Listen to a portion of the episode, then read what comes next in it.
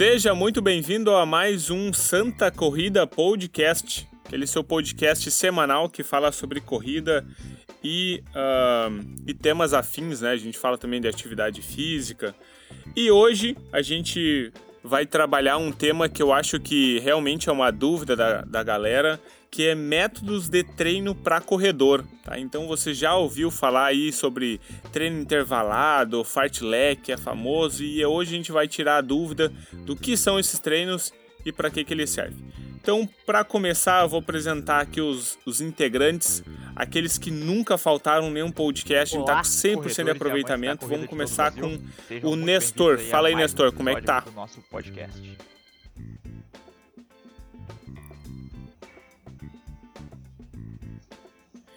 E aí, Juliano, como é que tá? Olá, meus amigos corredores. Então fiquem aí hoje que nosso assunto promete. Isso aí. E Felipe, como é que tá, Felipe? Olá, corredores e corredoras, sejam bem-vindos a mais um podcast. Isso aí, então hoje mais um podcast, cada um na sua respectiva casa, se protegendo, né? E a gente vai dando o andamento uh, desse formato, né?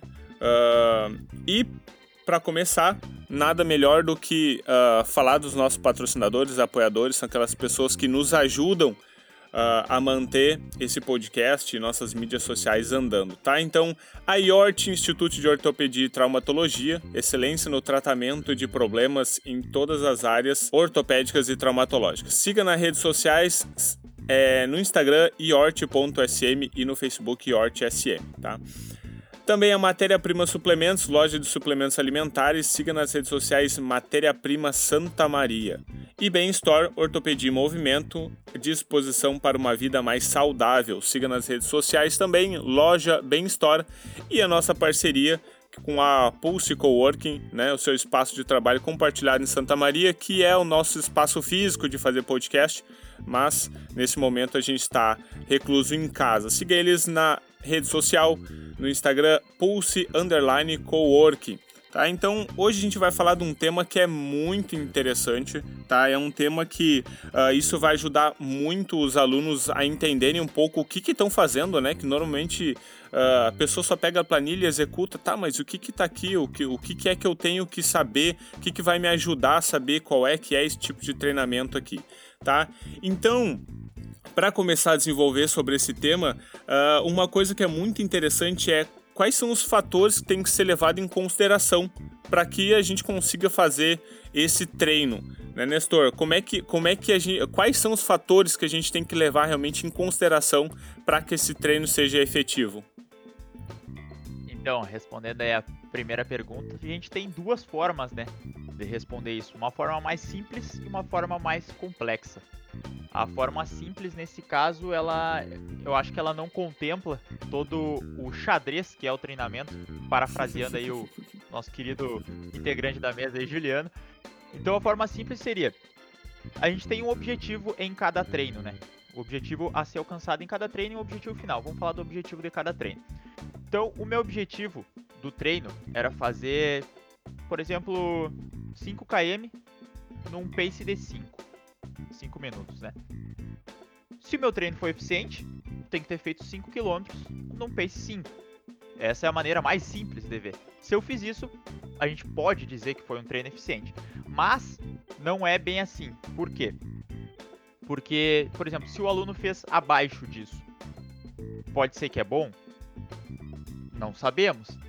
Depende, porque vai depender dos outros treinos. Se ele fizer a gente programou 5 km para um pace 5, né? E o aluno fez em 4,30. Aí no primeiro momento a gente vai pensar, pô, tá bem, né? Fez em 4,30. Todos conseguiu. Só que aí tem que ver se essa repercussão, como é que vai ser ela nos outros treinos. Porque aí, se a gente programou para ele fazer 5 minutos, né, nesse treino, e no outro ele tinha que fazer novamente, digamos que ele repita o mesmo treino, só que aí no outro treino ele não conseguiu fazer para 5 nem para 4:30, ele fez para 5 e 15. E aí, num próximo, ele continuou subindo esse tempo. Então, não foi benéfico. Não foi um treino eficiente aquele que ele fez para 4,30. Embora um primeiro momento pareça, não foi, porque repercutiu de uma forma negativa. Então a gente sempre tem que ver isso. E se ele não conseguiu fazer naquele 5, ele fez acima. Bom, a gente tem que ver qual foi a causa desse objetivo, né? Se foi porque ele realmente não conseguiu, estava num dia ruim e não saiu o treino. Isso acontece, então não podemos se basear somente nisso. Uh, pode ser que ele estava muito cansado no dia, era uma semana mais forte, era uma semana de choque, e aí ele, o treino não saiu como planejado. Pode ser que ele não dormiu direito, pode ser que não se alimentou direito. Então tem uma série de fatores. A gente não pode falar que um treino, pegando uma sessão de treinamento, foi eficiente ou não. A gente tem que avaliar o contexto, porque as sessões de treinamento elas são muito variáveis. A gente é variável, né? Então, se eu falar assim, ó, ah, essa sessão de treinamento foi eficiente, pode ser que ela tenha sido, mas a longo prazo ela pode não ter sido, ou a longo prazo ela pode continuar. Todo o treinamento pode estar rendendo, então pode ser eficiente. Então é importante não se basear do aí que tá no teu treino se tu está sendo eficiente ou não numa sessão apenas de treinamento. Porque naquela sessão tu pode fazer um tempo menor, pode fazer um tempo maior, e naquela sessão tu pode ter sido eficiente ou não, mas a longo prazo que a gente tem que ver. A gente sempre pensa a longo prazo, né? Acredito que tu também tenha que pensar dessa forma, porque se tu tá melhorando a longo prazo, significa que teus treinos estão sendo eficientes, estão melhorando, pegando a corrida. Só que se avaliar uma sessão de forma isolada, pode ser que não seja a melhor alternativa. Claro que a gente precisa avaliá-la de forma isolada, né?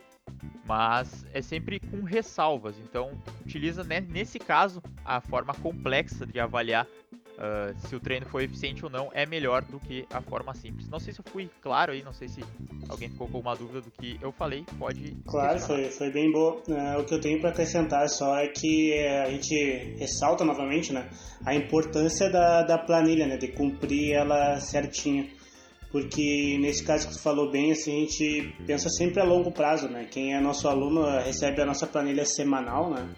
Mas a gente manda ela semanal, mas a gente faz todo um, todo um projeto para ela com um objetivo lá longo, lá a longo prazo, né? Então a gente, a gente salienta aqui de novo a importância de ter uma planilha bem adequada e bem personalizada para conseguir colher bem esses frutos, né?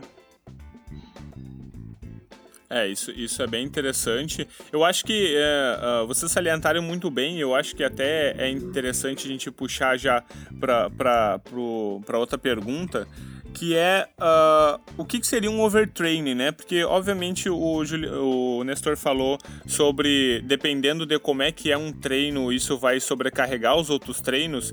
E se tu, isso fica sobrecarregando, como é que funciona? O que, que seria um overtraining, Juliano? Como é que a gente faz para evitar esse tipo de, de, esse acontecimento, assim? Ah, isso aí, vamos lá. O pessoal vai achar meio redundante, mas a gente volta para planilha de novo, né? Pra gente a questão do overtraining, falando assim, quem que não conhece essa palavra ou, tem, ou ouviu lá e não sabe muito bem, né? É quando tu, o treino começa a ficar muito pesado assim para te fazer, né? Que é quando tu faz, faz o treino e nunca consegue dar o 100% de, do que tu poderia ali. Sempre acaba ficando com o treino pesado, tipo, até quando a gente também ouve dos alunos assim, bah, hoje eu tenho que fazer aquele treino, tô cansado. E às vezes tu começa o treino e depois tu sai, já não sai legal assim dele, né? Então são vários fatores que ocasionam esse overtraining, né? Então às vezes pode ser o excesso de volume de treino, a alimentação também pode estar, tem fatores psicológicos também que são bem, bem importantes que acabam ocasionando esse overtraining. Então esse overtraining nada mais é quando tu não consegue dar o teu 100% que tu poderia naquele treino, né? Então a gente, eu volto de novo a falar daquele, do nosso tabuleiro de xadrez lá, né? Que às vezes tu tem que dar um passo atrás para poder dar dois na frente, né? Então a questão do overtraining tá bem, tá bem relacionada a isso, né? Que às vezes o indivíduo ele quer treinar, treinar, treinar, assim sempre, sempre, sempre, sempre, sempre, cada vez quer evoluir, evoluir, evoluir. E às vezes ele não pensa dar aquele passinho para trás para dar um na frente, então, para dar dois na frente, desculpa.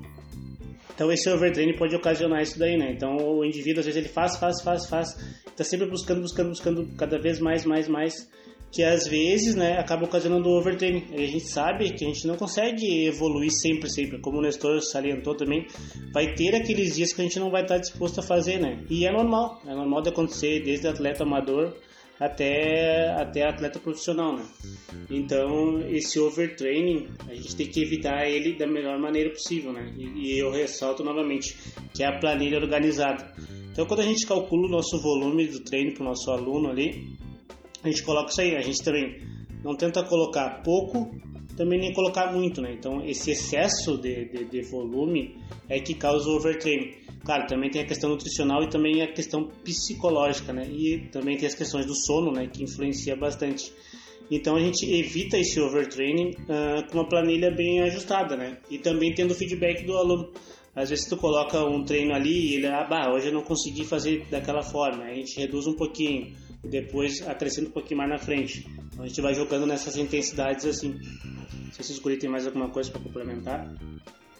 Então, assim, eu acho interessante mesmo essa questão do. que o Juliano falou muito bem uh, os pontos relacionados ao overtraining, e acho que é bem importante realmente a gente receber o feedback desse nosso aluno, porque entender ele também nessas horas é muito importante. Saber como é que foi a noite de sono dele, saber como é que está a alimentação, ouvir como é que ele está se sentindo para treinar. Isso são fatores também muito importantes que vão, né, vão, a gente vai entender como é que tá essas cargas. Porque muitas vezes na teoria a gente está organizando as planilhas ali de treino, mas outros fatores, por exemplo, estão gerando excesso na vida dessa pessoa. É o trabalho, é a família, é tá desempregado, enfim, são outros fatores que estão gerando estresse e isso acaba acumulando junto com o treinamento e aí a gente pode expor ele a um excesso de treinamento, porque por mais que as cargas elas não estejam tão altas, mas os outros fatores sim estão expondo esse indivíduo a um estresse excessivo. Então, realmente, conhecer e entender esse aluno, o feedback dele, é essencial em qualquer momento a gente sempre escutar o nosso aluno. Só vou fazer, vou fazer um complemento geral. Tu ficou com alguma dúvida em relação do que foi falado? E tu vai no Google e digita supercompensação exercício. Tu vai ver que vai abrir um gráfico, uma tabela, e ali tu vai entender o overtraining, no caso, não tem a supercompensação, ou seja, não ocorre a melhora do rendimento. Tu vai estar sempre exausto e aquela, aquele S bonito que está escrito no gráfico ele vai ser sempre para baixo. Quando tu colocar no Google ali supercompensação de exercício vai ficar mais fácil de entender visualmente. É, ba basicamente, basicamente essa supercompensação é o que é o nosso treino, né? A gente treina para fazer essa supercompensação né? Que a gente leva o nosso corpo ao limite para que o nosso corpo entenda que ele precisa ficar mais forte do que aquilo que é, do que aquele estímulo que a gente deu. Então ele melhora um pouquinho, vai melhorando um pouquinho. Só que esse pouquinho demora um certo tempo para isso acontecer. Né? Então, dependendo do tamanho do estímulo, demora ali 48 horas, 72 horas, enfim. Então, o overtraining também tem a ver com esse tempo de descanso. Então, tipo, se tu não der o teu tempo, tu vai, cada vez que tu der o estímulo, tu vai dar o estímulo sem ter melhorado. Então tu vai, em vez de melhorar, tu vai piorar. Então esse, esse que é o problema de tu não, por exemplo, que nem o Juliano falou, seguir uma planilha. Porque a planilha, ela faz isso. Ela, ela pensa nesse teu descanso, né? Então tem muito a ver com isso aí. Treino ser eficiente ou não, porque, por exemplo, no treino regenerativo, tu tem que fazer aí 7, 8 quilômetros para um pace 7, e aí tu faz num pace 5 e 30, Exatamente. Esse treino não foi eficiente. Embora tu tenha feito um, um, tempo menor e tu possa achar, nossa, tô bem, fiz um tempo menor. Só que isso vai complicar depois, porque o treino era para ser regenerativo, não era para te estar tá forçando nesse período, sim para ter o descanso do corpo. Então são várias questões aí de um treino ser eficiente ou não que pode gerar um overtraining. É, a gente, tem na, a gente tem na nossa a gente tem na nossa planilha ali os dias de descanso, propriamente dito, né? E a gente também tem um treino que é bem importante para isso, né? Para ter esse, essa recuperação, que é o nosso treino regenerativo, né? Então, o nosso treino regenerativo a gente faz também por essa questão, é um, é um descanso ativo, né? Vamos dizer assim. Então, eu volto a dizer novo, uma planilha bem organizada, né? Você só tem a ter, a ter ganhos. Exatamente. Uh, e aí a gente vai começar a falar sobre os métodos propriamente dito, né? O que, que cada método ele tem de característica fundamental, né? Então uh, já vamos começar a passar a bola ali para o Felipe para falar uh, o método de corrida contínua. O que, que é esse método? explica para nós realmente as principais características, como é que ele funciona e para que, que ele serve assim. Beleza, então vamos, vamos dar início então à nossa conversa sobre o método contínuo. A, a grande maioria dos, da, dos corredores uh, aderem muito a esse método no, nos seus treinos por ser realmente um método que introduz muito bem uh, o treinamento de corrida. E ele é muito, mas muito bem utilizado, principalmente em períodos de base e um método que é utilizado também uh, por iniciantes, tá? Então dessa forma a gente, o principal objetivo desse método é a gente fazer um, uh, um trabalho do, do, sistema aeróbico, fazer com que a gente vá condicionando esses sistemas para que ele consiga então suportar futuramente cargas mais altas de treinamentos e métodos mais avançados. Mas o método contínuo ele não, ele se divide, ele, ele, perdão, ele se subdivide em outros uh, subníveis, vamos dizer assim. Ele tem o método contínuo extensivo, método contínuo intensivo, método contínuo crescente, decrescente, enfim. Como que funciona todos eles? Uh, o método contínuo extensivo, ele é um é o característico muito do que vocês ouvem falar no longão, por exemplo, longão da semana, longão uh, do microciclo, enfim, como, como cada um utiliza. Mas o método contínuo extensivo normalmente ele se caracteriza com treinos acima de 30 a 40 minutos. E aí ele vai de 180 a 200 minutos, ou seja, 3 horas, 3 horas e pouco ali se caracteriza esse tipo de treino. Mas são treinos onde o objetivo é permanecer uh, no sistema aeróbico, permanecer uma intensidade ali. Pensando numa intensidade de, de, de trabalho de sistema aeróbico, estaria trabalhando em torno ali entre 60 e 75% da sua velocidade aeróbica máxima, tá? Ou seja, Uh, pensando naquele teste que a gente realiza lá no início, lá do teste de 3 km, seria então em torno aí de entre 60% aí da, da sua velocidade naquele teste. Ou então, se for utilizar, por exemplo, através do VO2 máximo, mais ou menos entre 45% e 65% do VO2 máximo é uma porcentagem que a gente utiliza para te conseguir permanecer por um longo período uh, realizando nessa intensidade. Tá? Então, como eu falei, você vai ficar por 40 minutos, uma hora, duas horas realizando o treinamento, a intensidade, a velocidade dessa corrida, ela não pode ser muito rápida, né? Então, por isso, a gente trabalha com porcentagens. A gente não uh, quantifica o treinamento através desses testes que a gente vai realizar com vocês uh, na hora da organização da planilha dos treinos. O método intensivo ele já apresenta, como o próprio nome diz, ele é mais intenso, né? Então ele apresenta uma característica mais curta de treinamento, né? Ele é um, é um método onde ele tem uma duração um pouco menor comparado ao método extensivo. Ele segue sendo contínuo, mas realmente é um treino que normal, normalmente se utiliza na faixa entre 10 a 20 minutos de treinamento. Esse, quem traz essa, esses, esses valores é o quem quiser dar uma olhadinha no livro do, do Evangelista, o Alexandre Evangelista ele traz, fala um pouco sobre esses métodos de treino. E aí nesse método intensivo, o grande objetivo dele ainda é nós trabalharmos uh, sistema aeróbico, né, trabalhando sistema aeróbico, mas com uma característica muito mais voltada a também aprimorar a potência aeróbica. Então a gente trabalha com intensidades já um pouco mais elevadas. Como diminuiu o tempo, a intensidade aumenta. Então você trabalha ali na casa de 85, às vezes até 90% da velocidade aeróbica máxima. Mais uma vez lembrando, a gente encontra isso quando faz as avaliações, quando fazem os testes, a gente encontra esses valores para poder então personalizar esse treino. Se eu não personalizo, se eu faço de qualquer forma, mando simplesmente você correr lá na pista ou em qualquer lugar, eu vou estar tá, né, jogando valores aleatórios. Então por isso o treino ele deve ser personalizado, por isso deve ter uma planilha onde é organizado os treinos e essas planilhas elas devem ser seguidas sempre, sempre, sempre, sempre. Os guris aí gostam às vezes de brincar uh, que eu fico pegando o pé do pessoal em função do de seguir a planilha. Tá, mas mais uma coisa, além disso, além do método contínuo extensivo e o intensivo, a gente tem o crescente e o decrescente.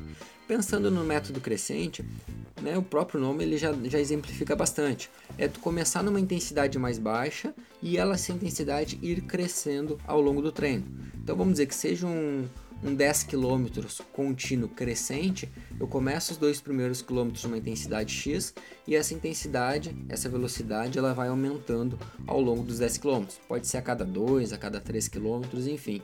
Isso vai muito do, de como o treinador ele quer organizar as cargas desse treino. E o decrescente é o contrário, né? Começa forte e vai diminuindo uh, ao longo do treino.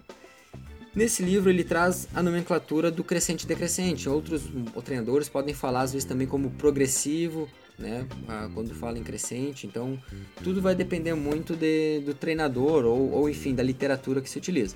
Mas são métodos bem válidos e que eles vão contribuir muito para a sua evolução do treino. Mas basicamente o método contínuo, então, ele tem a principal função trabalhar o sistema aeróbico. E aí entre eles a gente vai aprimorar também potência aeróbica, entre outros fatores aí também. Ok? Muito bom. Uh, alguém tem mais alguma coisa para complementar depois dessa aula aí do Felipe? é, realmente ele falou, falou tudo o que tinha que falar ali, né? A, a, a, pessoa, ele salientou bem ali que esse contínuo é, também tem vários tipos, né? E o, o que mais me caracteriza ele é o longão ali, né? Que é aquele longão do fim de semana. Mas o Felipe conseguiu falar muito bem ali sobre. É, é que normalmente também a gente ouve falar, por exemplo, do longão. Mas a gente, uh, obviamente, os alunos, ele, é, eles, eles eles têm que saber um pouco sobre como funciona e obviamente eles mesmo, mesmo eles não tendo que saber exatamente todas as partes técnicas, né? Mas é interessante da, da gente da, da gente mostrar onde que está sendo aplicado essas teorias, porque realmente Uh, a gente estuda bastante para periodizar e colocar nas planilhas todos os treinos. E aí normalmente uh, os alunos eles não obviamente eles não conseguem identificar onde é que estão né, o, o para que serve cada um né? Então o longão é essa essa primeira característica. Mas a gente uh, tem um outro muito famoso né, que a gente ouve toda hora falar, que todo mundo gosta de falar, que é o fartlek, né? Então esse nome ficou bem, ficou bem famoso pela, pela, pelo pessoal. E, e aí eu queria que o Nestor uh, nos falasse um pouco desse método uh, que todo mundo fala, assim, o que, que é o fartlek, para que, que ele serve? Então, para começar, vamos contextualizar aí o que, que é o nome, né? O fartlek aí é um termo sueco que é significa mais ou menos jogo de velocidade. Então, ele é muitas vezes trabalhado no período de base, assim como alguns tipos de contínuo. Ele é um treino também contínuo, só que ele, como o próprio nome dele já diz, é um jogo de velocidade. Então, no que, que consiste esse método? Consiste em tu alterar a velocidade com que tu está correndo. Isso pode ser feito de forma premeditada ou não, e também alterar o terreno onde tu tá correndo. Essa tem a origem, essa é a origem dele. Então como é que funciona? Eu vou sair para correr. Por exemplo, eu vou fazer um treino premeditado. Posso fazer um minuto num pace a 4,30 aí outro minuto num pace de 5, ou pode, pode ser tanto por tempo ou por quilômetro. Vamos colocar por quilômetro que fica mais fácil. Então eu vou fazer um quilômetro num pace de 4,30, aí eu vou fazer um quilômetro num pace de 5. Aí eu faço outro quilômetro num pace de 5,50, aí eu vou fazer 2 quilômetros num pace de 4,30, e assim pode ter inúmeras variações.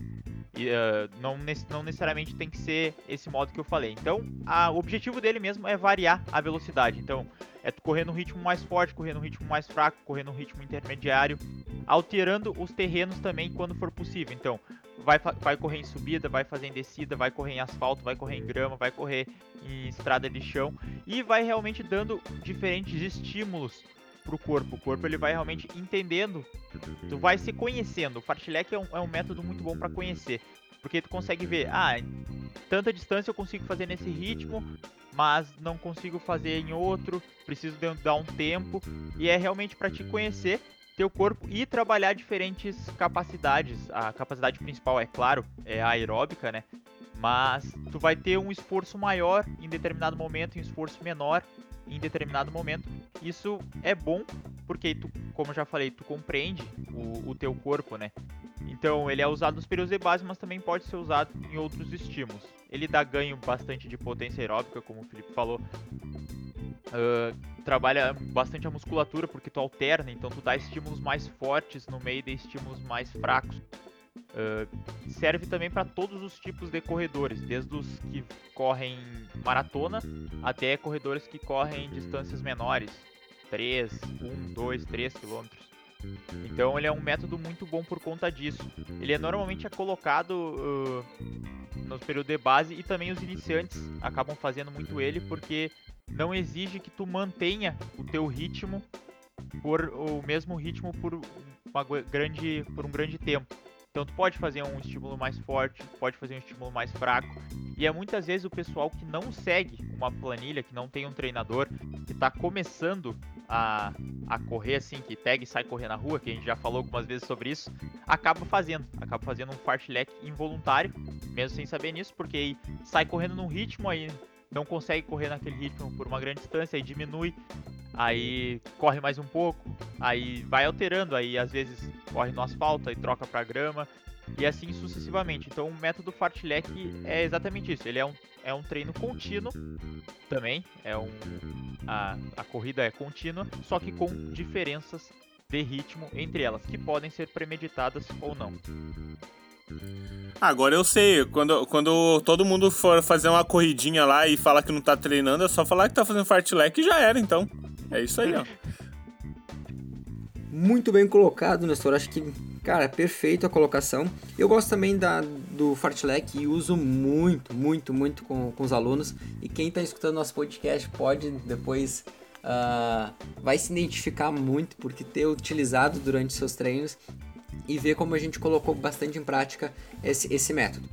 Além desse, desse formato, eu gosto também às vezes de utilizar o, o fartlek, ele normalmente num formato mais controlado, por exemplo, instigando o indivíduo, o nosso aluno ali, a, a fazer determinados ritmos, determinadas distâncias e ou por tempo também. Então que é o fartlek controle que eu chamo, porque dessa forma eu consigo ter mais controle sobre as variáveis do treino. Ou então o, o fartlek ele autoselecionado, que eu chamo, que é o eu digo, olha, tem que realizar uh, tantas variações ou tantos estímulos, lá, cinco estímulos de um minuto forte. Agora, dentro desse dentro desses 5 km de fartlek, tu escolhe se quer usar ele no início, no meio, ou enfim, como tu vai realizar esses estímulos fortes. Então esse eu chamo autoselecionado, onde o indivíduo ele o aluno ele, ele escolhe em que momento jogar. Mas esse realmente normalmente eu uso no período de base. Já o controle, quando eu, eu controlo um pouco mais essas variáveis, eu gosto de usar ele na no, uso no período de base, mas também uso no período mais específico, porque aí eu tenho mais controle sobre as variáveis. Eu não deixo ele tão solto assim o treino, tão livre para ele escolher, porque eu fico realmente um pouco mais receoso de que ele exceda um pouquinho mais, ele, vamos dizer que naquele dia ele está se sentindo bem, ele acaba excedendo um pouquinho a velocidade do treino, e aí isso acaba, às vezes, quem sabe, uh, perdendo a eficiência dos outros treinos lá na frente. Tá? Então, nesse período específico, normalmente é uma das coisas que eu gosto de controlar um pouco mais. Perto de prova, perto de competição, é difícil, difícil utilizar, pelo fato de realmente, às vezes, expor muito, uma intensidade muito alta e esses, às vezes a pessoa, por motivação na, naquele horário de treino, pode exceder e isso acaba atrapalhando na, na preparação. Tem outro modelo de fartlek também que o pessoal usa bastante, que é o fartlek uh, líder, que normalmente quando se treina em grupos, onde sempre tem um líder puxando ao longo do fartlek. Não uso, um dos motivos é porque nossos treinos também, como são personalizados, são treinos individualizados e cada indivíduo tem seu treino, cada aluno tem seu treino, então normalmente não se encaixa nos mesmos treinos, as pessoas estão tá fazendo treinos iguais. Elas, cada um vão com seus treinos e a gente então orienta elas da melhor forma possível. Então, para isso, a gente não utiliza o Fartlek Leader. Mas em grandes grupos, em algumas assessorias, o pessoal usa bastante esse formato de Fartlek Leader, com sempre normalmente algum indivíduo mais rápido puxando aqueles estímulos mais fortes. Enfim, tem vários formatos de Fartlek e eu acho bem interessante usar todos eles, desde que sempre com bom senso e um bom controle do seu treinador. Tá? Acho que era isso para complementar essa, essa grande explanação do nosso mestre Nestor aí. Só para dar uma complementada no complemento que o Felipe fez da minha fala, é, o fartlek, ele lembra muito quando tu era criança, ou não precisa ser quando tu era criança também, que tu tava na rua assim, aí tu via um carro passar do teu lado ou um, um ônibus, alguma coisa, e tu falou, eu tenho que chegar antes daquilo lá, em determinado, tem que chegar antes do carro na esquina. Aí tu saía correndo desembestado e aí chegava no lugar e parava. Lembra muito isso, que é alternando aí corridas mais fortes com mais fracas e parece, agora tu vai lembrar da tua infância e quando tu fazia isso, ou tu pode continuar fazendo ainda nos dias de hoje. Eu particularmente Quem faço. nunca? É, é, é, bom saber que não era só eu que era o louco, sabe? Eu tinha esse problema aí. Todo mundo fazia isso. Mas eu também gosto bastante do, do fartlek ali, agora eu vou, vou complementar os guris falaram. Eu gosto também do fartlek, eu gosto de usar esses dois, eu gosto de usar isso que o Felipe falou, assim, deixar ele bem controlado, né, dependendo da fase do treino, para não ter esse negócio do aluno fazer ele fazer ele mais rápido ou mais devagar, então em determinado tempo do treino eu gosto de usar isso que o Felipe falou. Mas eu também gosto bastante de usar no período de base é, um outro tipo de trabalho com fartlek. Eu já falei aqui algumas vezes né, sobre o mente, mente forte, corpo forte. Né? Eu vou complementar o corpo forte mais adiante, hoje, né? Hoje, né, nesse podcast. Mas eu gosto de usar o fartlek para mente forte. Sabe por quê? Porque o fartlek, na, principalmente no período de base, que é é, que a gente tem mais, mais controle sim, do treino, né? É um treino, dá pra fazer um treino mais uh, não tão regrado. Então eu gosto de botar o fartlek pro corredor fazer, que é aquele momento que, que, o corredor consegue relaxar, né? Às vezes a gente esquece que a corrida também ela é muito boa pra, pra nossa cabeça, né? E faz a gente relaxar. Então é aquele momento que eu gosto de botar o corredor a sair para correr sem, sem olhar pro relógio, né? Só para ele sair, correr, curtir. Quando ele quiser reduzir, ele reduz. Quando ele quiser aumentar, ele aumenta. Se ele quiser, às vezes, sei lá, mudar o terreno, ele pode mudar. Então deixar ele bem livre, assim, né? Pra, é aquela corrida para esparecer a cabeça, né? Então eu sempre, eu sempre gosto de usar. É mente, é mente forte, corpo forte. Então eu gosto de usar bastante o fartlek nesse processo de mente forte. Esse, esse período ele é um período também interessante para te fazer com que o corredor ele aprenda uh, internamente qual é seu pace, né? Eu vejo Também. bastante gente falando que, como ele acaba sendo uma corrida um pouco mais despretensiosa em questão de. de podendo ser, obviamente, um pouco mais é, despretensiosa, aqueles treinos de. Ah, é, corre numa velocidade e me diz qual é o pace que tu acha que tá. para que a pessoa não fica tão presa ao relógio e ela tenha noção da sua velocidade, do seu tempo e tudo mais. Me parece ser um momento interessante fazer isso, né? É, pode ser usado sim. Então vamos lá, Juliano, já que, já que tu falou pra gente da mente forte, eu queria que tu abordasse agora sobre o corpo forte, né? E principalmente uh, falando sobre um outro tipo de método que é o método intervalado. Né? Então, uh, diz para nós qual é que é o objetivo desse método. Então, agora vamos passar para a parte do corpo forte, né? Então, por que adotar um treino intervalado, né? Uh, a gente, cada o, o corredor, ele quer cada vez estar melhor, né? Então, para isso ele precisa ter força, precisa ter resistência e precisa ter velocidade, né? Então, o intervalado ele entra como ele entra como um bom, um bom, dizer, um bom método nesse nessa dinâmica, né? Então, o, o treino intervalado ele é, ele é adaptado para fazer o, o corredor alcançar velocidades maior. Então, a gente consegue, através do treino intervalado, fazer o corredor aumentar a velocidade e aumentar a sua potência, né? Então, tem existe dois tipos de método, existe vários tipos de método intervalado, mas o que eu mais gosto assim vou salientar que é o que é o intervalado passivo e o intervalado ativo, né? Então, também quando você estiver ouvindo esse treino intervalado, também pensa no treino de tiro, né? Que ele é bem que ele encaixa nesse nesse quesito aí. Então, a gente eu gosto também eu gosto de trabalhar o treino de tiro assim, esse que é o que é o daí vai ter um descanso um descanso passivo, né? então eu realizo o treino intervalado e vai ter um descanso passivo. Então eu gosto geralmente de, de, trabalhar bastante com a frequência cardíaca do nosso aluno, né? Então eu gosto que o tiro, que o cara dê o máximo ali mesmo, que é a ideia, né? Então indo a frequência cardíaca de 85, 90, 95%, né? dependendo, dependendo da, do caso, né? Lembrando que essa frequência cardíaca máxima. Então eu gosto bastante de, de usar esse, esse, tipo de treino, né? Então, geralmente, esse treino de tiro ele é muito bom fazer em pista, né? A gente já falou em outros podcasts que às vezes fazer ele na rua ou em algum outro lugar tem algum, alguns problemas, né? Então também eu vou falar um pouco sobre, sobre alguns erros que às vezes o corredor uh, fazem nesse, nesse treinamento de tiro, né? Que às vezes, às vezes a pessoa não aquece, né? Então a gente sabe que quando tu vai fazer o treino de tiro, ele é um treino que a tua frequência cardíaca vai lá em cima. Então tu saindo de uma frequência cardíaca de repouso e já querer dar o tiro logo assim, tu não vai conseguir, não vai conseguir manter, né? Então a gente sabe que tu vai fazer ali, vai quase, quase que, vamos dizer, assim, ah, que ele passou mal mesmo depois, né? Outra coisa também que é bem comum da gente ver é que quando se tu faz o teu, teu, teu, teu tiro o máximo possível que tu conseguir na a, os, os primeiros tiros, tipo tiro 1 um ou 2, depois nos outros tu não vai conseguir dar o máximo dele, né? Então, significa que se no outro tu conseguiu, vamos supor, no primeiro e no segundo tu conseguiu um tempo, e depois no terceiro e no quarto tu conseguiu ir melhor que o primeiro, significa que no primeiro e no segundo tu não foi, tu não foi tão bem assim, né? Então, esse é um dos métodos do treinamento intervalado. Também tem outro método de treinamento uh, intervalado que o descanso é ativo, né? Então você pode, sei lá, ah, vou fazer 3 km. Então fez um km ali com ele mais, mais forte, né? Mais forte. Então esse daí o segundo km, que é o do meio, pode ser mais devagar, complementando um terceiro de um jeito mais forte, né? Então esse treinamento intervalado, ele tem várias formas de descanso. Então ele pode ser um descanso ativo, como também pode ser um descanso passivo, né? Se os guris quiserem complementar mais alguma coisa. É. Eu achei legal. Vai lá, vou falar.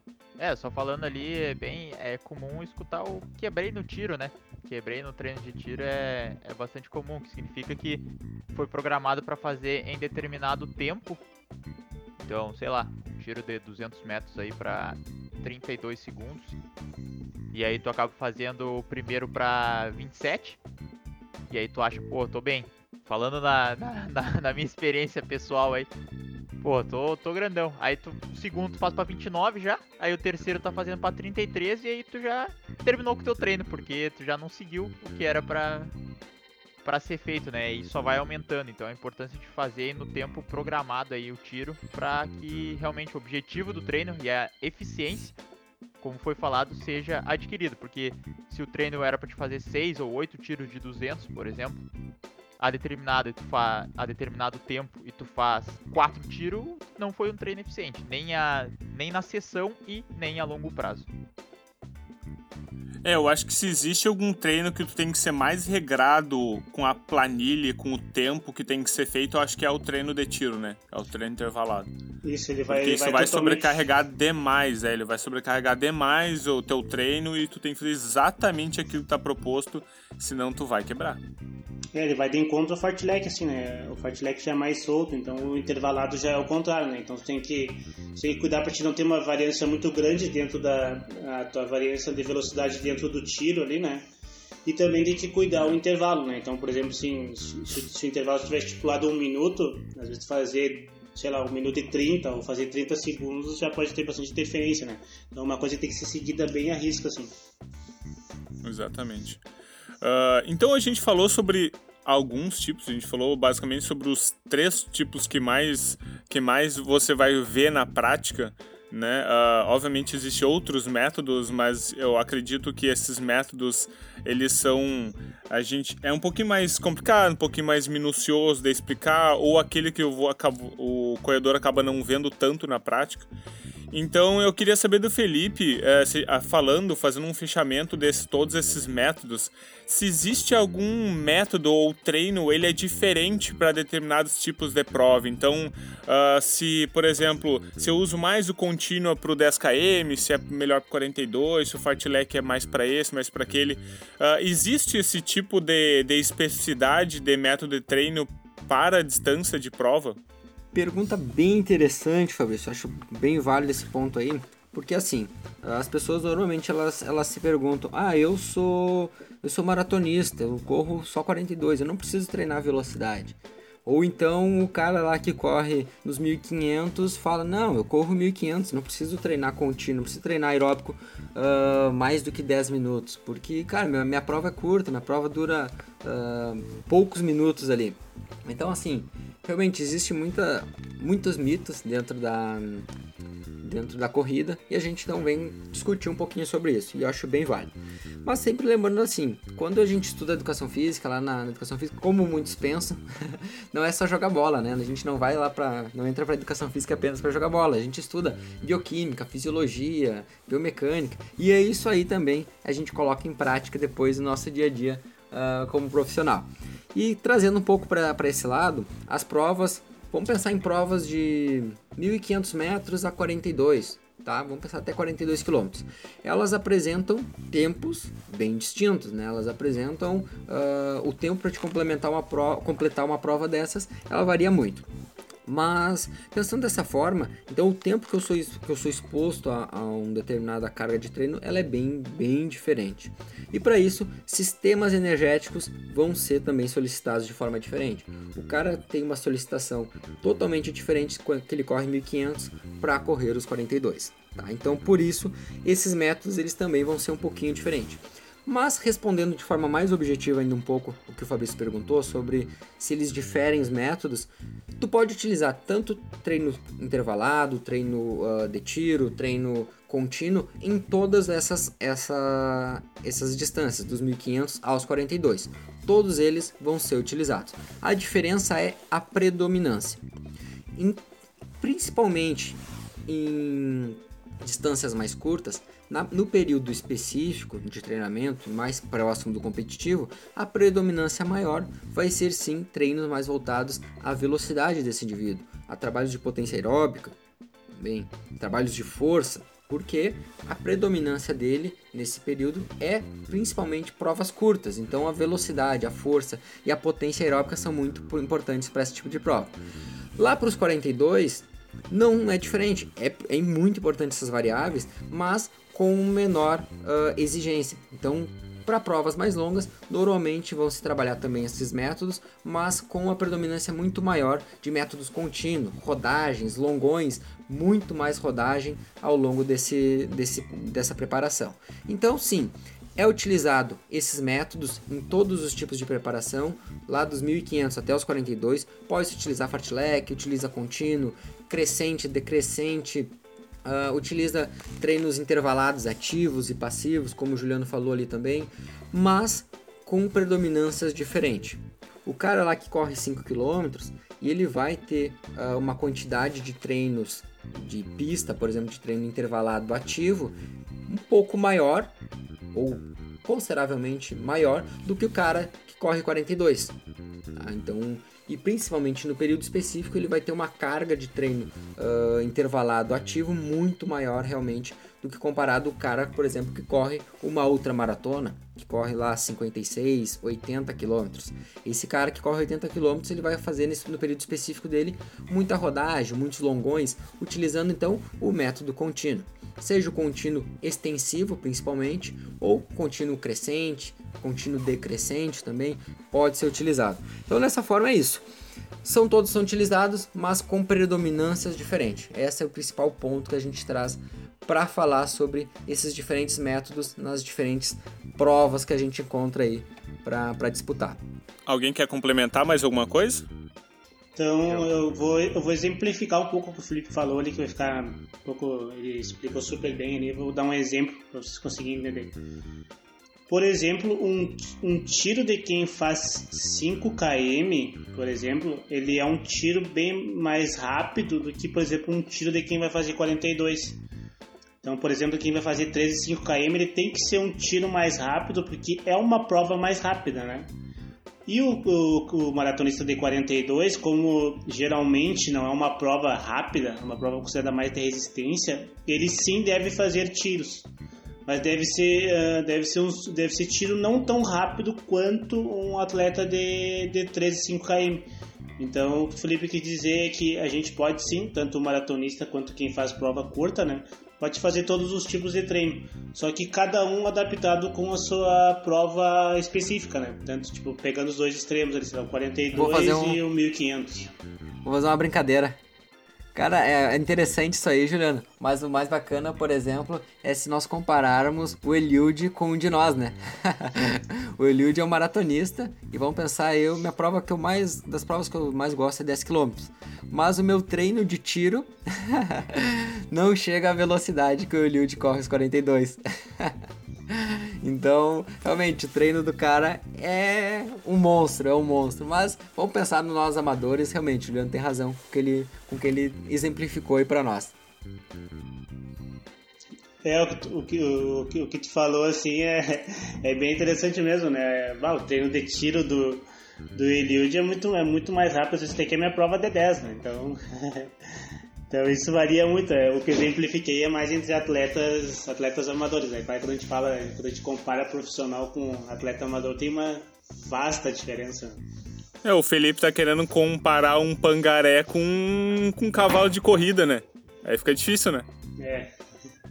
Ah, pangaré, nós não. Ah, pangaré, tu me jogou lá embaixo, hein?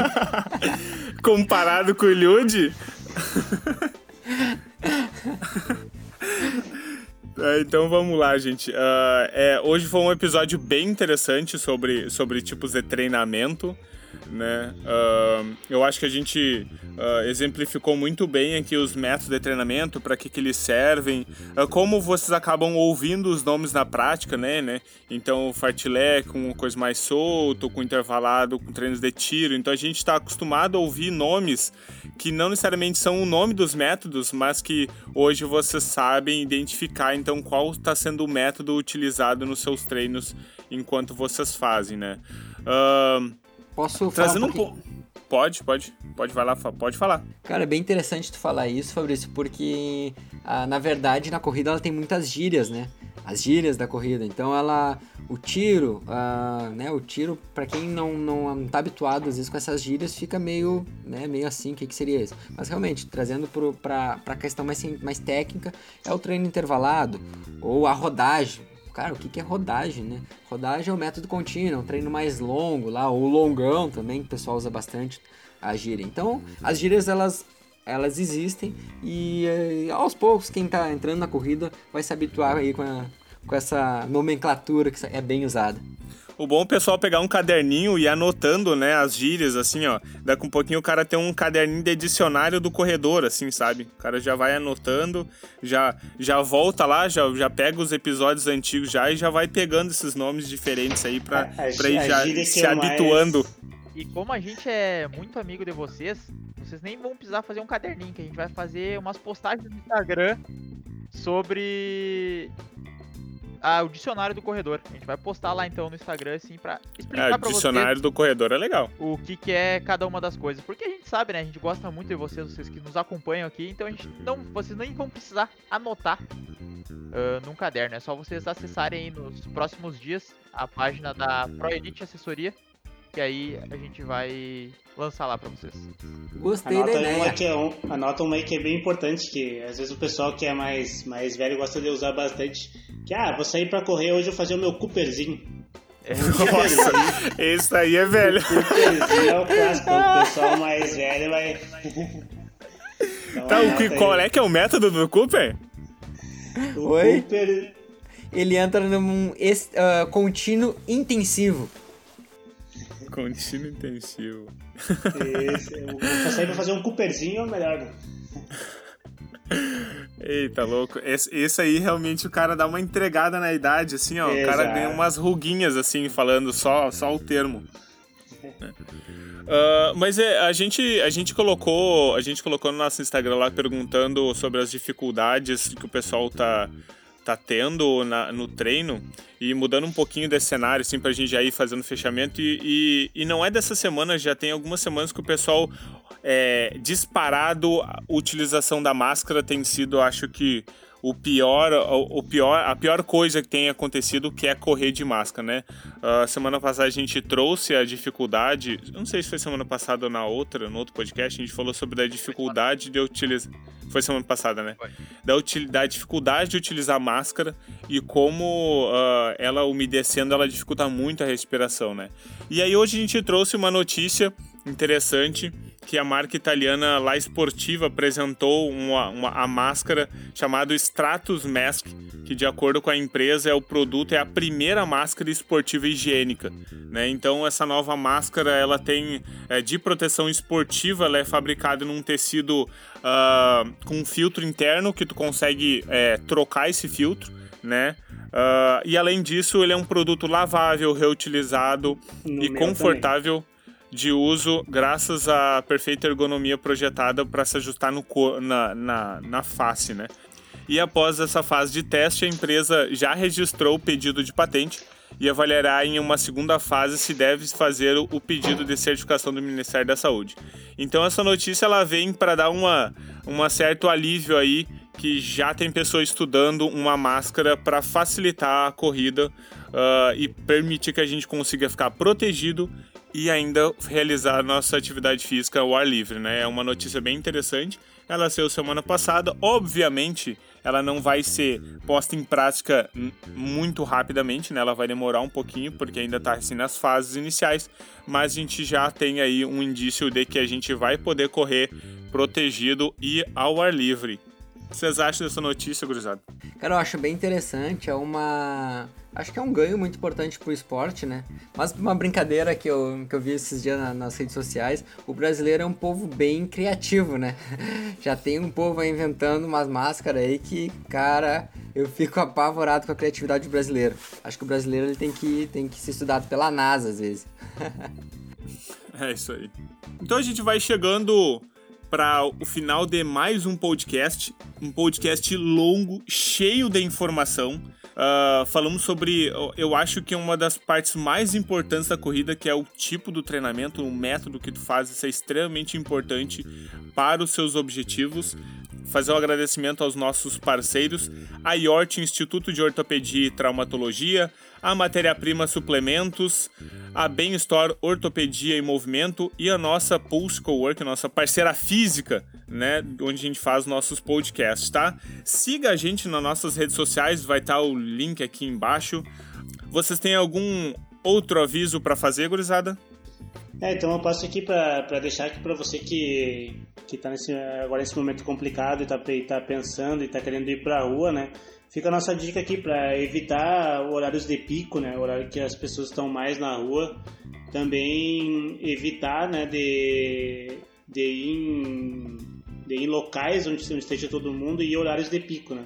E também se na sua cidade, a gente não falando só de Santa Maria, não tá bom para ir, então acaba por ficando em casa, né? Então vamos optar sempre pela nossa saúde. Isso aí. Uh, Alguém tem mais algum aviso pra gente já se encaminhar pra nossa frase do Nestor?